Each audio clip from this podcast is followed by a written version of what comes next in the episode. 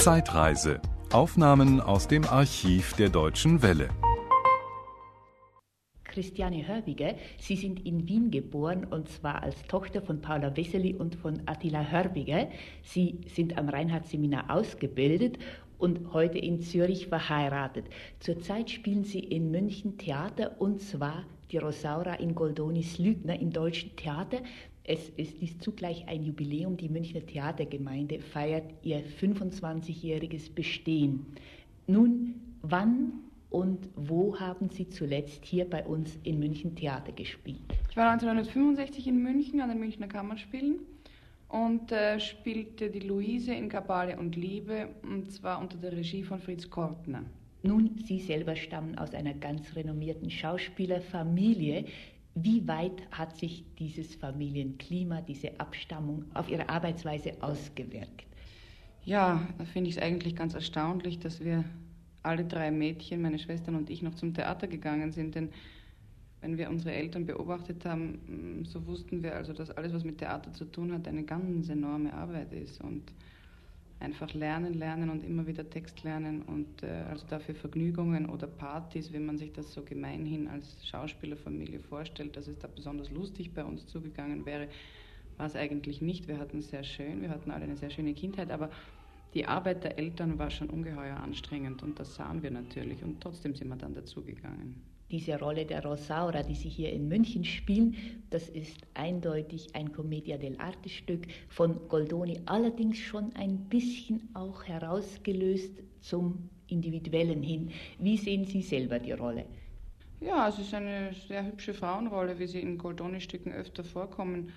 Und ähm, ich habe versucht, sie vielleicht etwas komischer zu spielen, als sie in der Originalversion gedacht ist. Das heißt, auf Wunsch des Regisseurs da ist mir etwas aufgefallen in der Probe. Und zwar normalerweise, wenn zwei Schwestern vorkommen, wird immer die eine so als die liebe, sanfte interpretiert. Das wären vermutlich eigentlich sie in diesem Stück. Und dann die andere ein bisschen mehr als aggressiv, temperamentvoll, böse.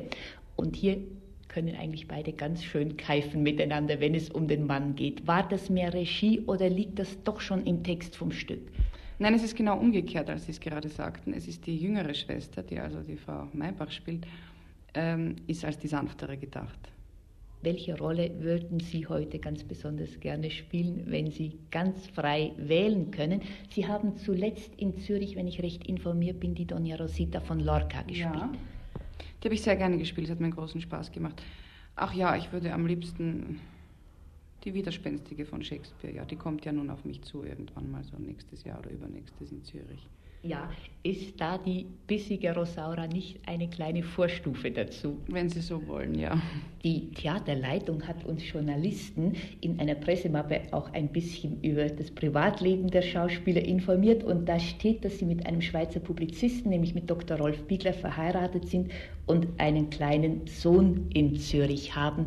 Nun ist das nicht doch ein bisschen schwierig, den Beruf des Theaters und die Familie unter einen Hut zu bringen, denn das Theater absorbiert einem ja eigentlich 200-prozentig. Ja, das ist richtig, es ist sehr schwer. Und äh, es vielleicht nicht viel schwerer als jede andere berufstätige Frau mit Kind. Das ist ja ein ungeheures Problem, was mich auch sehr privat sehr interessiert, wie diese Mütter damit fertig werden, wenn sie also weder Großmutter noch Haushaltshilfe zu Hause haben und trotzdem den Beruf nicht aufgeben möchten. Aber das gehört nicht ganz hierher. Äh, ja, ich habe meinen, meinen Buben habe ich im Moment in Wien bei meinen Eltern, die Sie ja vorhin erwähnt haben, mit einer ähm, wunderbaren Haushaltshilfe, die ich eben zum Glück habe und die so ein bisschen die zweite Großmutter ist für den Sascha. Aber ich habe schon großes Heimweh nach ihm und vor allem, er ist jetzt vier und die ersten vier Jahre wollte ich also doch hauptsächlich um ihn rum sein und war deshalb nur in Zürich am Theater um bei ihm zu sein, damit ich dann nicht mal, wenn er zehn Jahre alt ist, die Tante bin und die anderen sind dann die Ersatzmutter und das wollte ich nicht. Aber das ist jetzt halt die erste Trennung. Ich habe jetzt einen Film gemacht mit Peter Alexander und dann habe ich noch einen Film gemacht und jetzt eben hier in München und jetzt bin ich doch schon drei, vier Monate weg von ihm. Das heißt, mit nur Wochenendbesuchen oder er war dann mal vier Wochen in Salzburg bei mir. Aber ununterbrochen habe ich ihn jetzt doch längere Zeit nicht gehabt und äh, ich sehe ihn dann erst im November wieder. Und da freue ich mich schon sehr drauf. Er geht mir sehr ab. Ja, das ist natürlich eine sehr lange Trennung. Wie halten Sie es mit Ihrem Mann?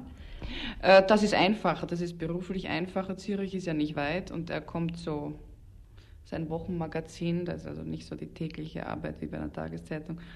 Und äh, ja, er kommt so von Donnerstagabend bis Montagabend rübergeflogen. Und das ist zu ertragen, das geht. Ja, übrigens, und jetzt bin ich ein klein bisschen neugierig, wie wirkt sich diese Eheverbindung Zeitung, Theater aus? Wir sind sehr glücklich und somit sehen Sie, klappt es. Darf ich hier ein bisschen nachbohren? Ist Ihr Mann denn sehr theaterverständig?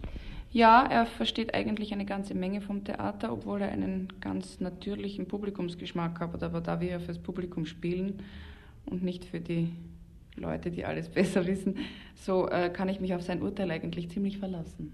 Ja, Moment haben Sie etwas ganz Wichtiges für die gegenwärtige Problematik am Theater oder vor allem in der Kritik gesagt, dass man heute nämlich teilweise gerade von jungen Theaterwissenschaftlern, von jungen Zeitungsleuten her das ganze Theater so radikal umkrempeln will, dass man eigentlich das normale Publikum, das traditionell ins Theater gegangen ist, hinausgrault. Wie denken Sie darüber?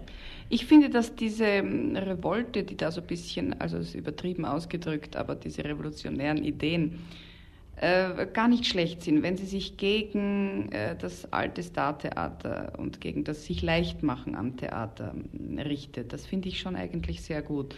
Ich habe das also noch von Kortner gelernt, der ja bis zu seinem Tod ein Revolutionär war. Und ähm, ich finde das, was da Stein und so macht, der ist halt ein erstklassiger Mann, der kann sehr viel. Nur finde ich die Haltung äh, ganz falsch, die Arroganz von Leuten, dass sie also am Publikum vorbeispielen können und äh, auf die Gefahr hin, dass ich also als ganz altmodisch wirke, ich spiele fürs Publikum Theater und für niemanden sonst.